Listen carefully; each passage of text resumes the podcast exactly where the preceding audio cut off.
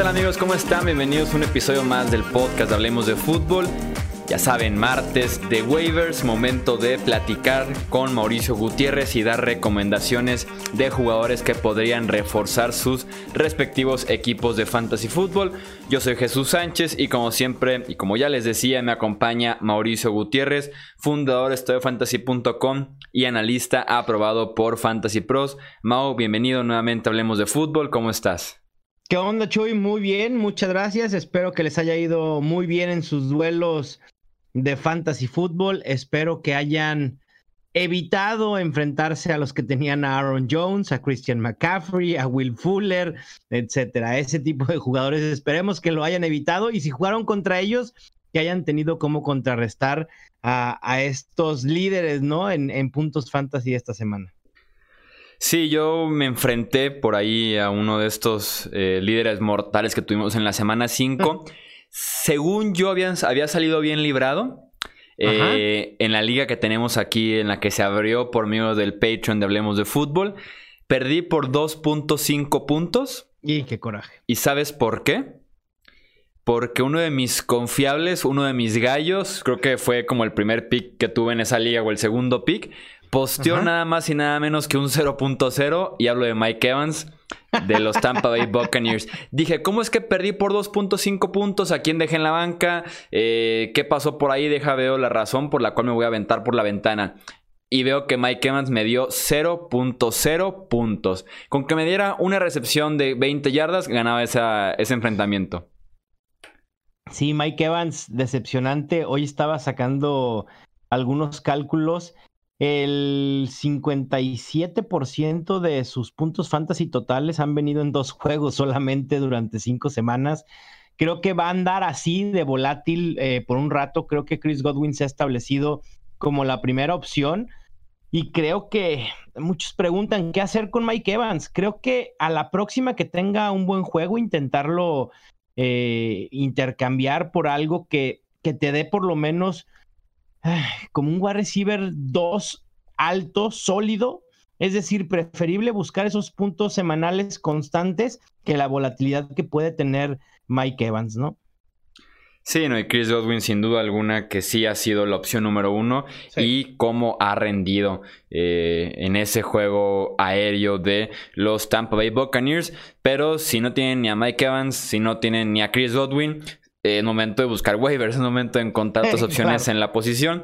Vamos con la opción número uno que tenemos esta jornada. Para mí la prioridad número uno deberá ser Michael Gallup de los Cowboys. En muchas ligas fue soldado este receptor debido a la lesión de los meniscos que sufrió hace dos semanas. Una recuperación muy, muy rápida. Regresa y lo hace de gran manera, demostrando que está al 100%, 14 targets, misma cantidad que a Mari Cooper. Sin embargo, este receptor termina solo con 7 recepciones, 113 yardas y un touchdown. Me parece que son muy buenos números tomando en cuenta la defensa secundaria a la que enfrentaba.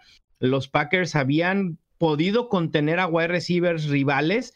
Ahora permiten dos muy buenas actuaciones de Amari Cooper y de Michael Gallup. Creo que Dallas, a pesar de que no se vio tan bien esta semana, creo que sí le hacía falta Michael Gallup, ha reafirmado su puesto como segunda opción aérea y creo que a diferencia de otros años, por la llegada de Kellen Moore y por cómo luce esta ofensiva, Dak Prescott creo que sí puede sostener a dos wide receivers prolíficos en fantasy fútbol. Mi temor justo al inicio de la temporada era ese, que Amari Cooper sería el más prolífico y que probablemente Michael Gallup, a pesar del talento, no iba a tener las oportunidades necesarias para colocarse como una opción viable. Y vaya que estaba equivocado porque realmente me ha sorprendido eh, favorablemente Michael Gallup. Creo que el talento que tiene eh, no lo podemos dejar pasar. Si estás necesitado de un wide receiver, eh, debe ser la primera opción. Gallup, que fue nuestro jugador revelación de los Cowboys este año y hasta el momento, con todo y esa lesión, ha estado cumpliendo cuando está en el terreno de juego y se ha ganado la confianza de Dak Prescott desde el cierre de la temporada pasada y también en este inicio de campaña. Eh, ¿Quién es la segunda opción? La segunda opción, otro wide receiver, eh, uno que se beneficia por lesiones, es Auden Tate, el wide receiver de los Bengals. Probablemente sus números de semana 5 no sean nada espectaculares y esto haga quizá que no nos emocionemos tanto por agregarlo a nuestro equipo, ¿no? Eh, termina con tres recepciones, 26 yardas y un touchdown en seis targets. Pero aquí lo interesante es el tiempo que ha estado en el terreno de juego este receptor. Incluso antes de la lesión de John Ross, ya venía siendo eh, muy participativo, pero con la lesión de Ross aprovechó al máximo. En semana 3 jugó en el 88.5% de snaps, semana 4 subió a 91.3% y esta semana pasada jugó en el 100% de snaps. De hecho, semana 5 solo dos receptores jugaron en el 100% de snaps. Uno fue Auden Tate, el otro fue Allen Robinson. Uno más prolífico que otro, pero sí me entusiasma eh, el hecho de que va a ser utilizado porque AJ Green parece ser que no va a regresar eh, en el futuro cercano, probablemente otras tres o cuatro semanas. John Ross estará fuera por lo menos ocho semanas. Y entonces Auden Tate, quien ya se hizo de un rol en esta ofensiva, aumentará ese rol. Y con unos Bengals que si bien ofensivamente no ofrecen quizá un potencial, es decir, a veces dices, bueno, en una ofensiva de tal calibre, convendrá ir por el segundo wide receiver, sabiendo que el número uno será Tyler Boyd. Y yo creo que sí, porque al final de cuentas va a haber volumen en una defensa también muy mala, va a permitir muchos puntos y esto hará que los Bengals tengan que venir de atrás y entonces vendrán las oportunidades para Auden Sí, de AJ Green yo siempre he dicho que eh, algo que nunca voy a cuestionar como analista de NFL es la parte de las lesiones, el esfuerzo de cada jugador. Pero con AJ Green tengo como que mis dudas si ya está bien y simplemente no quiere jugar o con Cincinnati o sí hacerlo con los Bengals, pero hasta que tenga un nuevo contrato. Sí, eso es lo que se hablaba, que el tema contractual podía eh, como también eh, forzar a los Bengals a colocarlo en la lista de reserva de lesionados para tener un poco más de tiempo de negociar. Incluso también ha salido el rumor, aunque lo veo poco probable, de que pudiera ser intercambiado me parece que sería dejar ir a tu mejor eh, jugador. Habrá que ver qué pudieran dar por AJ Green. Como en Fantasy, en la NFL, como el Fantasy, nunca, está, nunca hay que estar cerrados a liberarse de alguien, ¿no? Si llega la, la oferta que nos convenza, hay que ir por, por eso. Así que no lo descarto, pero sí lo veo poco probable. Sí, de AJ Green simplemente decepcionante. Veremos qué pasa con su futuro. De momento hay que hacernos de Oden Tate si están buscando receptor. ¿Quién es la tercera opción? El único corredor de estas cinco eh, prioridades para waivers de esta semana, Eito Smith de los Falcons cumple con dos eh, cuestiones que a mí me gusta observar o tener en cuenta al poner en la mira a un running back. Una que tenga valor por sí misma o por sí mismo el jugador y la otra que pueda tener valor a futuro, es decir, los llamados handcuffs o suplentes muy obvios de algunos jugadores. Eito Smith curiosamente cumple con estas dos características. Está inmerso en un ataque terrestre por comité, aunque muchos digan es que Devonta Freeman es muy talentoso, pues será lo que sea, pero al final de cuentas el tiempo que están en el terreno de juego, tanto Devonta Freeman como Ito Smith, ha sido muy, muy parejo. Esta semana Freeman tuvo el 54% de snaps y 59% de toques, mientras que Ito Smith 47% de snaps y 41% de toques. Si esto no es un comité, pues no sé cómo llamarle porque no hay otra manera de nombrarlo. Y además, lo mejor para Ito Smith y ahí es donde viene la limitante para el potencial fantasy de Devonta Freeman por lo que resta la temporada, es que Ito Smith está teniendo un rol muy activo en zona roja a la par de Devonta Freeman. Cada uno ha tenido ocho oportunidades. Si algo le llegara a pasar a Devonta Freeman, Ito Smith en automático puede ser un running back 2 con números de running back 1 en determinadas semanas. Ahora con Freeman creo que por lo menos puede ser considerado para el flex con el rol que está teniendo actualmente. Sí, yo soy de los que pues de alguna manera evaluó la situación de los Falcons, vio fuera de uh, Tevin Coleman, veía tal vez la opción de un rol importante para Devonta Freeman y no, simplemente se ha dedicado a compartir acarreos y sin duda alguna Ito Smith ha sido o puede ser una muy buena opción porque Devonta Freeman simplemente ya no es eh, caballo de batalla, ya sea por diseño, eh, están tal vez tratando de hacerse su contrato más adelante, no sabemos todavía muy bien con los Falcons, pero Ito Smith sin duda alguna tiene acarreos en todas las zonas del terreno de juego y también los valiosos acarreos en línea de gol. Eh, como cuarta opción, dime, Mau. Perdón, eh, nada más para, para, agregar ese tema de. Creo que ha sido el, tema de Devonta Freeman de muchas circunstancias, ¿no? También una defensa Atlanta que se ha visto superada eh, en la gran mayoría de juegos. Entonces, eso ha hecho que los Falcons se han alejado del ataque terrestre y no utilizado a Devonta Freeman, quizá con el número de carreras que hubiéramos esperado. Sí, sí, ha sido raro ese backfield de los Falcons. Ahora sí, la cuarta opción, Mau. La cuarta opción tengo un end para aquellos que anden desesperados y que sufren por la baja de juego de OJ Howard, entre otros, o las lesiones de Vance McDonald, de TJ Hawkinson, etcétera.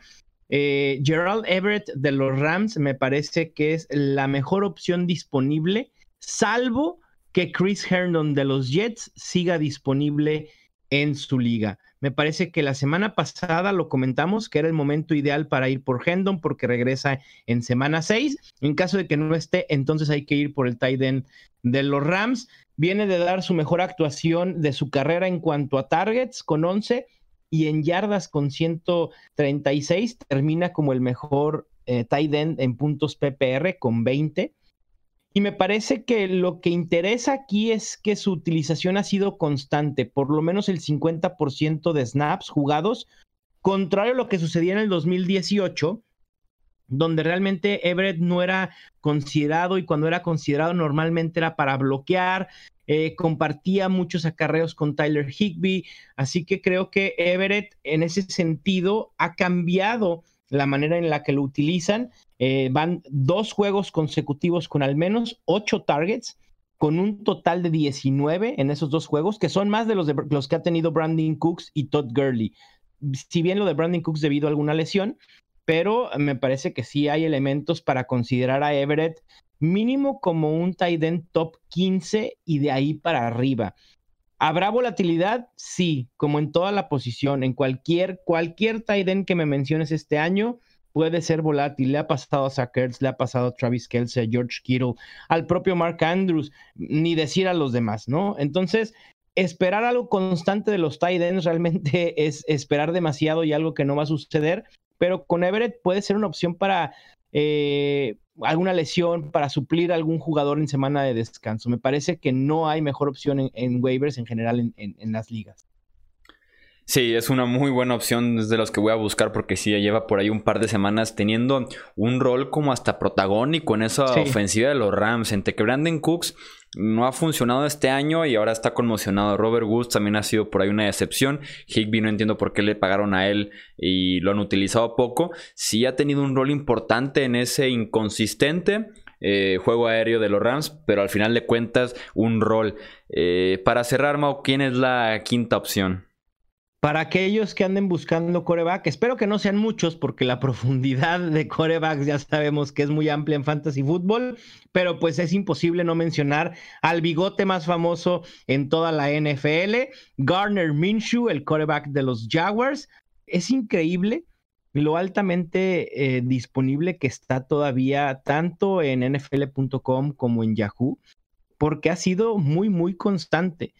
En lo que va de la temporada, solo tres corebacks han hecho en cada uno de sus juegos por lo menos 15 puntos fantasy. Uno de ellos es Minshu, el otro es Kyler Murray y el tercero es Pat Mahomes.